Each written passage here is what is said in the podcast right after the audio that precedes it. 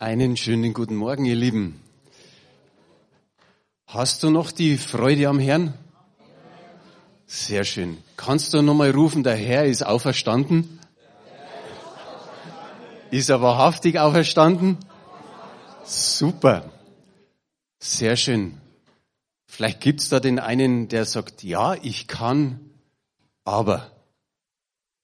Und das ist heute mein Titel, aber. Ganz schlicht und einfach, aber. Und ich beginne damit mit Jona, die ersten drei Verse im ersten Kapitel. Da steht, eines Tages empfing Jona, Amitais Sohn, eine Botschaft vom Herrn. Gott sprach zu ihm, geh in die große und mächtige Stadt Ninive und kündige ihren Bewohnern mein Strafgericht an. Denn ihre Bosheit schreit zum Himmel ich kann sie nicht länger mehr mit ansehen. Jona machte sich auf den Weg, aber in die entgegengesetzte Richtung. Er floh vor dem Herrn und kam zunächst in die Hafenstadt Jaffo. Dort fand er ein Schiff, das gerade nach Tarsis segeln sollte. Er bezahlte das Geld für die Überfahrt und ging an Bord. Was denken wir, wenn wir diesen Abschnitt lesen oder wenn wir diesen Abschnitt hören? Was denken wir über ihn, über den Jona? Denken wir, oh, ganz schön mutig. Wir kritisieren ihn vielleicht und sagen, Mensch, was hat er für Haltung gehabt? Wir kritisieren ihn vielleicht wegen Glaubensmangel. Aber das andere ist einfach, wir denken uns, was der sich getraut hat. Gut, man kann sagen, er wusste nicht, wie das weitergeht, aber er hat sich ziemlich etwas getraut, nämlich einfach das Gegenteil von dem zu sagen oder von dem zu tun, was eigentlich der, des Herrn Wille war. Und wenn wir so da hinschauen an dieses Aber, er geht in die entgegengesetzte Richtung, dann steckt in diesem Aber bereits so ein, so ein kleiner Same an Rebellion. Vielleicht mag das den, äh, uns einfach mal erinnern an so manche ungute Diskussion, die man geführt hat. Vielleicht könnt ihr da die ein oder andere Sache euch so jetzt im Gedächtnis hervorrufen, wo es hin und her ging. Der hat wieder was gesagt, du hast wieder was gesagt. Und dann hast du vielleicht gesagt, du hast ja recht. Aber. Und eigentlich hast du es gar nicht gemeint, dass er recht hat, sondern du hast eine ganz andere Meinung gehabt. Und die hast du vertreten. Jetzt gibt es auch auf unserem geistlichen Weg immer wieder das ein oder andere Aber, das so unseren Weg pflastert. Und vielleicht hast du dir schon mal die Frage gestellt, wie viele Abers gibt es eigentlich in der Bibel? Weiß das vielleicht zufällig jemand? Blöde Frage, gell? Da gibt es so oft ein Aber, dass man staunen muss, wie oft das es ist. Und ich habe euch ein paar Beispiele mitgebracht, Gerade so, was eben äh, ja aktuell ist oder wo, wo wir wirklich sagen können, da kann ich mich erinnern. Da hat auf einmal der, der Mann oder das ganze Volk einfach dagegen gehandelt. Im 1. Samuel Kapitel 15, na, tu es noch nicht her.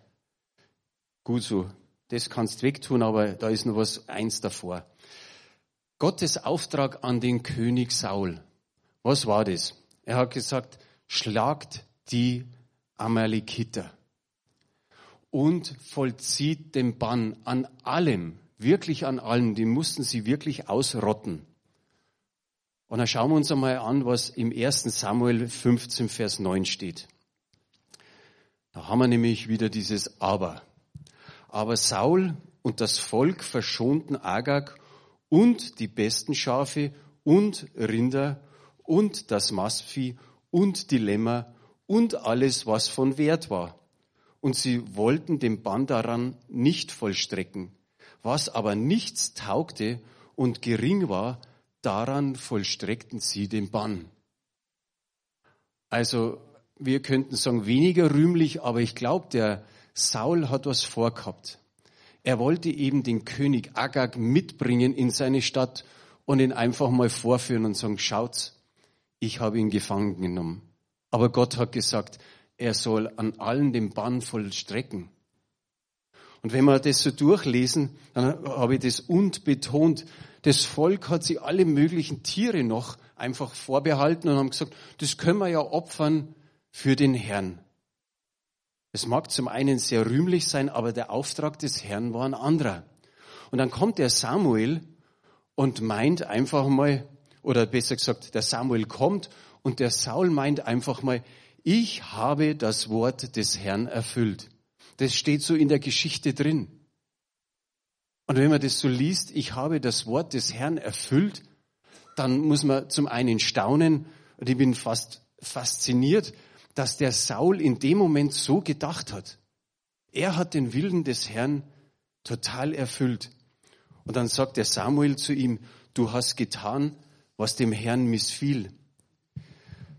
In den Versen 20 und 21 im 1. Samuel 15 heißt es dann, Saul antwortet Samuel, ich habe doch der Stimme des Herrn gehorcht und bin den Weg gezogen, den mich der Herr sandte und habe Agag, den König von Amalek, hergebracht und an den Amalekitern den Bann vollstreckt. Und jetzt kommt's wieder. Aber das Volk hat von der Beute genommen Schafe und Rinder, das Beste vom Gebannten, um es dem Herrn, deinem Gott, zu opfern in Gilgal. Auch hier ist er nochmal ganz fester Überzeugung. Er sagt, er hat der Stimme des Herrn gehorcht. Also er hat nicht gehorcht. Und dann kommt er daher und sagt, aber das Volk. Das ist so ähnlich wie bei Adam und Eva. Wo Adam einfach sagt, die Eva und die Eva sagt, aber die Schlange. Und genauso sagt er hier, aber das Volk hat von der Beute äh, Rinder und das Beste einfach verschont. Er schiebt's einfach auf die Nächsten. Das Ergebnis ist einfach, Samuel tötet dann den Agag. Ich habe es gestern nochmal gelesen, er hieb ihn in Stücke. Zweiter Punkt. Gott ordnete an, dass sich die Israeliten nicht mit den Frauen anderer Nationen vermählen sollten. Eine der Hauptabsichten seiner Anordnung war, dass Israel vom Götzendienst ferngehalten werden soll. Das kann man daheim einmal äh, nachlesen. 2. Mose 34 steht es. Da ist es ganz klar dargestellt von Gott. Und in 1. Könige 11, die Verse 1 und 2 heißt es, und da kommt schon wieder dieses Wort, aber der König Salomo liebte viele ausländische Frauen. Die Tochter des Pharaos und moabitische, ammonitische, edomitische, sidonische und hethitische aus solchen Völkern, von denen der Herr den Israeliten gesagt hat, geht nicht zu ihnen und lasst sie nicht zu euch kommen. Sie werden gewiss eure Herzen ihren Göttern zuneigen. An diesen hing Salomo mit Liebe. Er hing an allen Frauen mit Liebe. Man kann es gar nicht vorstellen, weil er hatte ja 300 Frauen und 700 Nebenfrauen. Aber er hing an, an allen mit Liebe aber er hing auch an allen Göttern, die sie mitgebracht haben, mit Liebe. Er hat sich an diese fremden Götter gehangen. Also können wir sagen, nicht nur Saul, nicht nur Jona, sondern auch Salomo tat genau das Gegenteil von Gottes Wille. Ein weiteres Beispiel. Der Herr gebot Israel, die Witwen, die Waisen, die Fremden und die Armen nicht zu unterdrücken. Dann steht in Sacharja 7, die Verse 9 und 10, so spricht der Herr der Herrscher, fällt zuverlässigen Rechtsspruch und erweist Güte und Barmherzigkeit einer dem anderen und bedrückt nicht die Witwe und die Weise, den Fremden und den Elenden. Und er sinnt nicht gegeneinander Unglück in eurem Herzen. Wenn wir das so lesen, dann sagen wir uns, ja, auch im Neuen Testament, eigentlich fast in jedem Brief des Paulus lesen wir Ähnliches. Der Paulus hat meistens am Anfang so ein Lehrteil gegeben und dann ging er in die, ins Praktische. Und es ist genau das, was die Leute schon vor Zacharia tun sollten und zu seiner Zeit auch tun sollten. Und dann schauen wir an, was in den nächsten beiden Versen, in Vers 11 und 12 steht. Hier haben wir es wieder. Aber sie weigerten sich aufzumerken und zuckten widerspenstig die Schultern, machten ihre Ohren schwerhörig, um nichts zu hören. Und sie machten ihr Herz zu Diamant, um die Weisung nicht zu hören, noch die Worte, die der Herr der Herrscher durch seinen Geist sandte, durch die früheren Propheten. So kam ein großer Zorn auf bei dem Herrn der Herrscher. Wir können es fast nicht glauben und es gilt immer und immer wieder. Die Ohren werden einfach zugemacht, wie es hier heißt, mit den Schultern gezuckt. Das Herz war steinern, war hart wie Diamant. Und sie haben einfach dem Ganzen, was der Herr geboten hat, nicht Folge geleistet.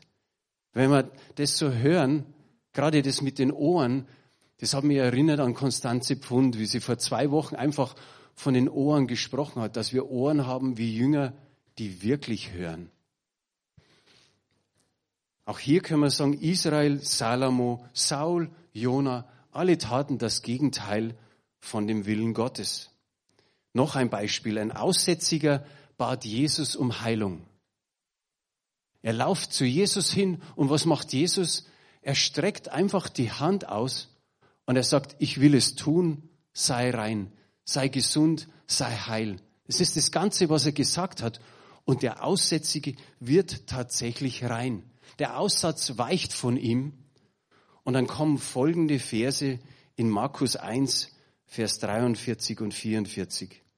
Und Jesus bedrohte ihn und trieb ihn alsbald von sich und sprach zu ihm, sieh zu, dass du niemanden etwas sagst, sondern geh hin und zeige dich dem Priester und opfere für deine Reinigung, was Mose geboten hat, ihnen zum Zeugnis. Für mich war es total interessant, weil da steht, Jesus bedrohte ihn. In einer anderen Übersetzung heißt es, er schärfte diesen Mann ein.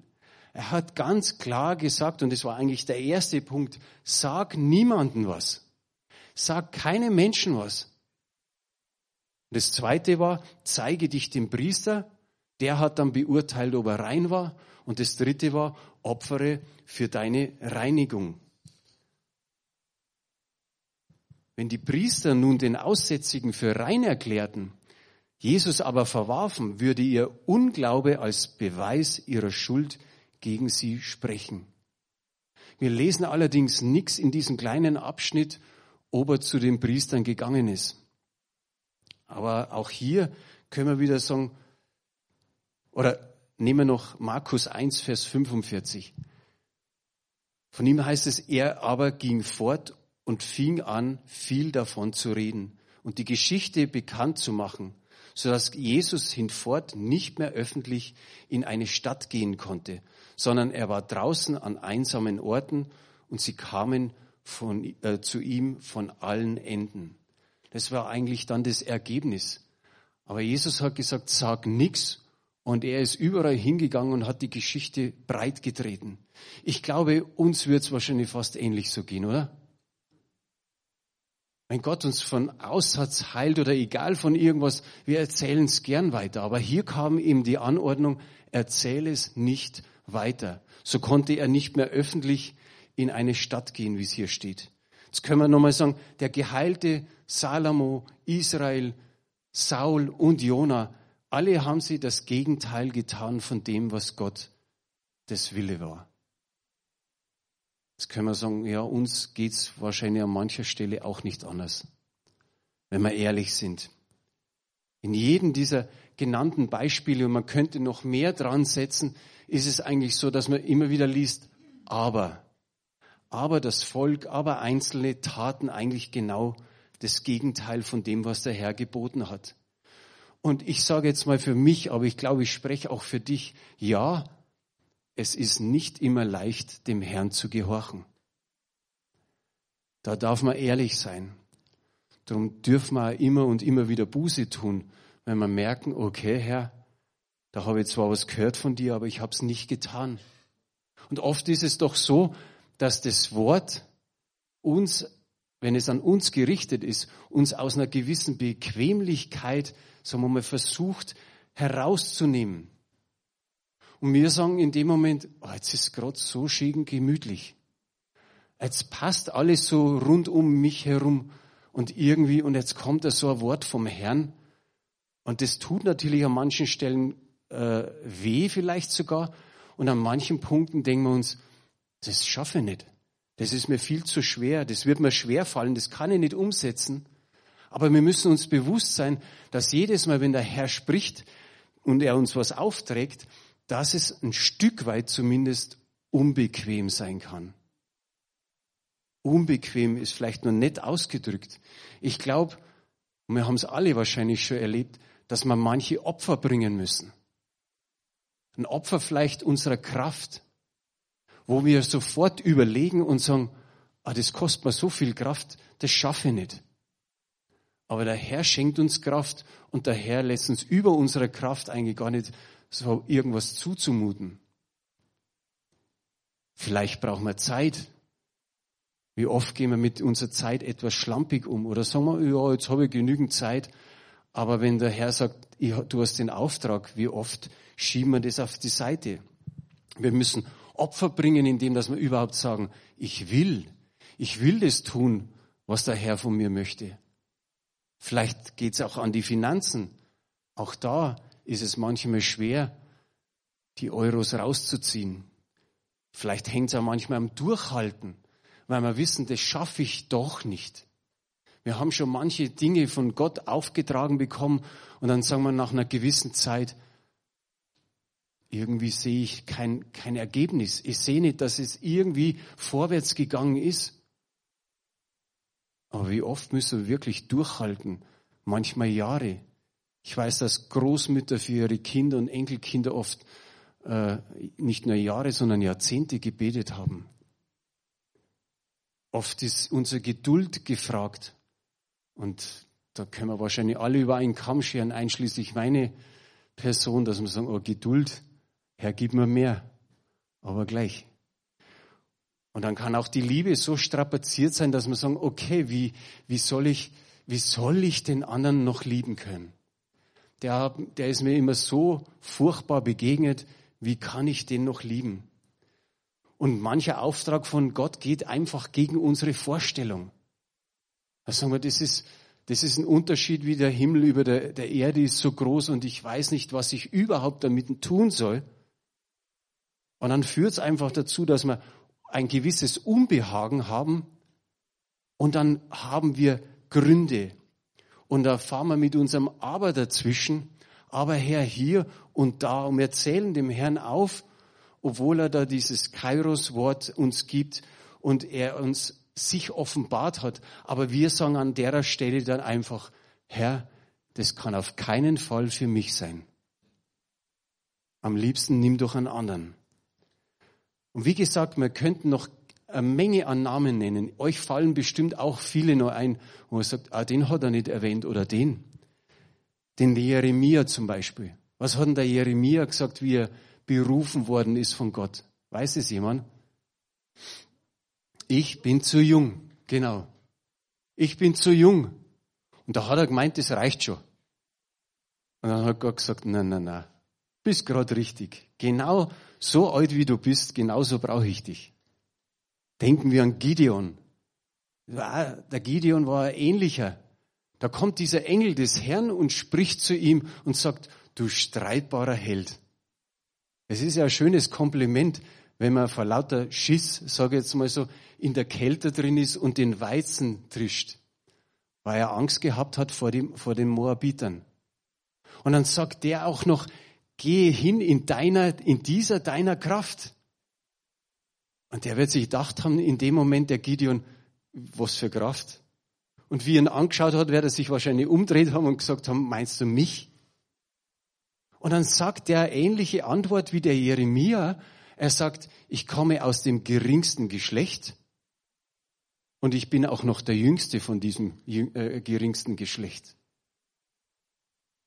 Aber der Engel lässt sich nicht durcheinander bringen und er geht immer weiter und immer weiter. Und Gideon darf erleben, dass er mit seiner geringen Kraft, mit dem großen Heer, das am Anfang hat, das immer kleiner wird, Weil Gott sagt, mag's noch kleiner, mag's noch kleiner, mag's noch kleiner.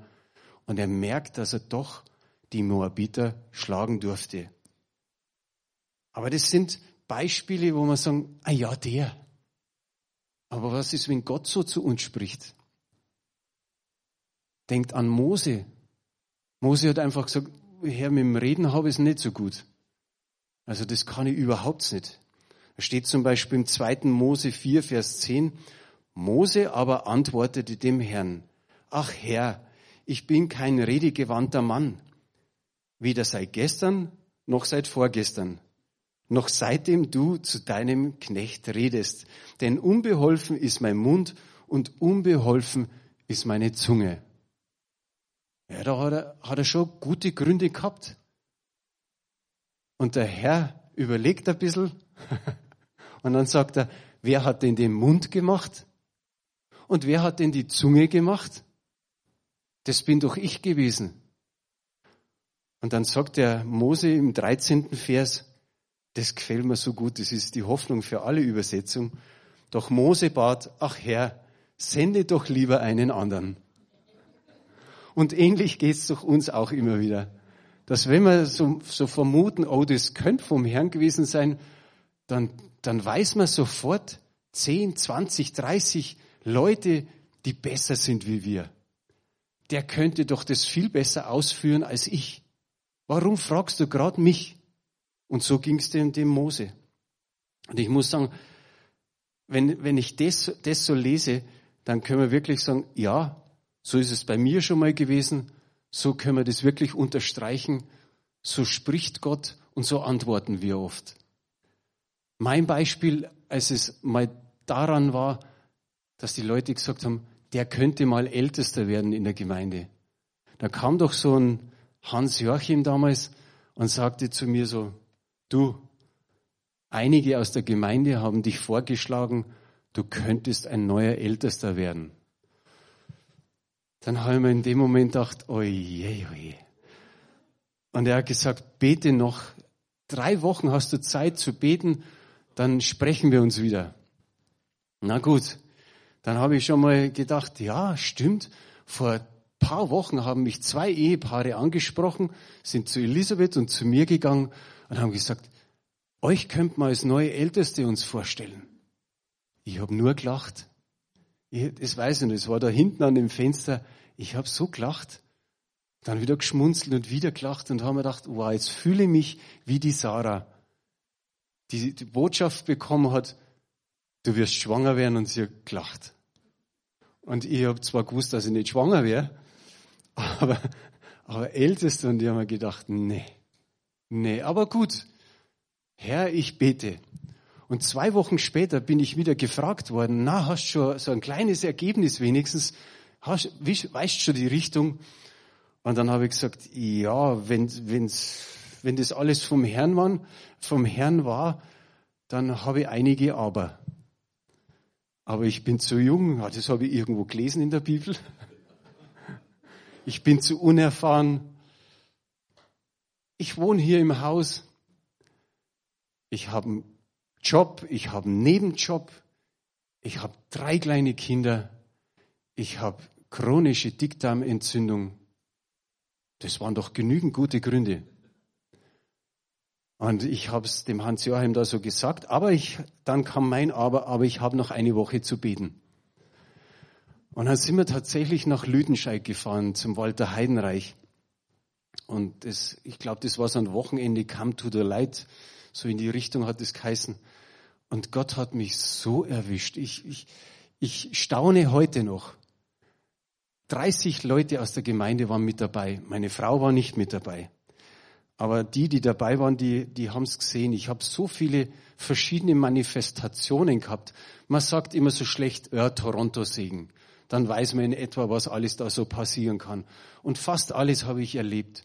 Ob, ob Weinen und Lachen war noch das, das, das Einfachste, aber Wackeln, Zittern, Umfallen, äh, pff, mich, mich hat Gott so erwischt.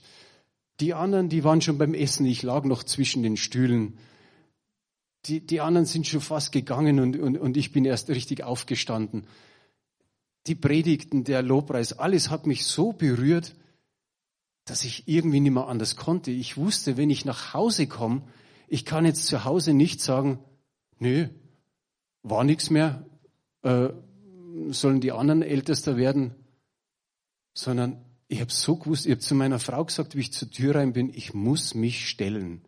Das war nicht einfach für mich und ich finde es so gut, weil man spürt in all den Geschichten, für die Männer oder für die Frauen war es eben nicht einfach. Einfach Ja dazu zu sagen, sondern lieber ein Aber, lieber nochmal ein in die andere Richtung gehen. Und ich war soweit und ich habe dann einfach nur noch gefühlt für mich gesagt, es gibt noch ein Aber wenn die Gemeinde jetzt das nicht bestätigt. Ich stelle mich aber, wenn die Gemeinde mich nicht wählt in dem Sinn oder bestätigt, ja, dann bin ich nochmal davon gekommen. Aber wie ihr wisst, war es nicht so.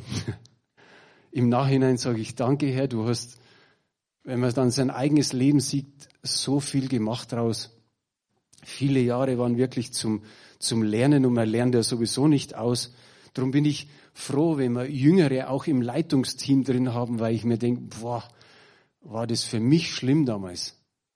Da, da, da waren schwierige Sitzungen, da waren schwierige Treffen und preis den Herrn muss ich sagen, wie gut, dass es jetzt läuft mit diesem Leitungsteam. Und es ist so viel Frieden und Freude da. Also das muss man schon auch mal an der Stelle sagen. Und das, das tut gut. Eins noch, bevor ich zum Schluss komme. Ich habe letztes Jahr im Oktober eben dieses Segne deine Nächsten einfach so aufs Herz bekommen. Und für mich war das so klar, das musst du im Januar der Gemeinde vorstellen. Ich habe von Oktober schon angefangen, für die Nächsten zu beten. Und da habe ich dann im Januar gemerkt, okay, ich glaube, einige sind begeistert. Ich weiß nicht, ob alle mitmachen, aber ich habe von einem mal mitgekriegt, der hat etwas falsch verstanden. Meine acht Nächsten, wir haben ja das Ich in die Mitte getan und dann acht drumherum wie bei so einem Würfel. Die acht Nächsten sollen Menschen sein, Freunde, Bekannte aus der Familie, Arbeitskollegen und so weiter, die noch nicht bekehrt sind, die noch nicht voll im Leben mit Jesus sind. Weil da hat einer gesagt, oh, ich habe den und den aufgeschrieben. Sag ich, der ist schon 30 Jahre im Glauben, der ist schon 20 Jahre im Glauben. Du darfst für die natürlich auch beten. Aber es sollten Menschen sein, die man praktisch segnen und Gott eines Tages wirklich sie mit weiten Armen empfangen kann. Dass man sagen, sie haben ihr Leben Jesus gegeben. Und so sind, hoffe ich, dass viele mitmachen. Ich sage, ich hab's rauskauen, wie man heutzutage so sagt. Ich habe die Predigt gehalten, die zwei Predigten im Januar, und dann hoffte ich, dass möglichst viele mitmachen. Wer sagt, ich bin da noch nicht ganz dabei, hört er die, die beiden Predigten im Januar an. Da geht's eigentlich in, in fünf Punkten nur so weit. Bete für diese Nächsten. Das zweite, such Gespräche und hör, ihn, hör ihnen ganz, ganz gut zu. Das dritte ist, ess mit ihnen was oder geh zum Kaffee trinken. Das vierte, tu ihnen was Gutes. Und das fünfte ist, erzähl ihnen eines Tages so in drei oder fünf Minuten deine Geschichte, wie du zu Jesus gekommen bist. Eigentlich ganz einfach. Und kann, du sollst jeden Tag eins dieser fünf Punkte tun. Und wie gesagt, ich bete seit Anfang Oktober letzten Jahres für die Menschen. Bei einem weiß ich, er hat sein Leben Jesus gegeben. Bei den anderen ist noch, nicht merklich was vorwärts gegangen. Aber ich bleib dran. Und das ist das, was ich vorher gesagt habe, im Durchhalten. Die Vision ist nicht bloß für ein halbes Jahr oder für dieses Jahr, sondern die kann auch noch über das nächste und übernächste Jahr drüber gehen. So würde ich mir wünschen, dass ich sage, macht alle mit und dass von euch kein Aber gibt, aber ich mache doch nicht mit.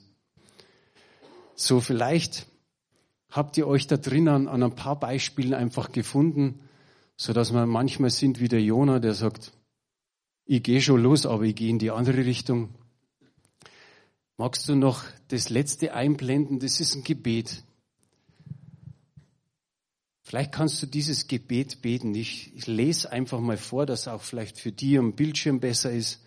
Herr, meine Aber zeigen mir, wie rebellisch ich im Herzen gegen dich bin. Meine eigenen Absichten wollen sich deinem Geist entgegenstellen. Ich entscheide mich dafür, jeden Gedanken gegen deinen Willen und jeden Ungehorsam der Herrschaft Christi unterzuordnen. Hilf mir, dass meine Aber zu einem Ja, Herr, das will ich tun werden. Amen. Ich denke, dass es jetzt gut ist, einfach nur eine Minute oder zwei Minuten einfach still auf dem Platz sitz, sitzen zu bleiben, das nochmal irgendwie bewegen im Herzen. Und all diejenigen, die vom Bildschirm zuschauen, wünsche ich einfach Gottes Segen für die kommende Woche und würde mich freuen, wenn wir uns im Mai wiedersehen. Der Herr mit euch.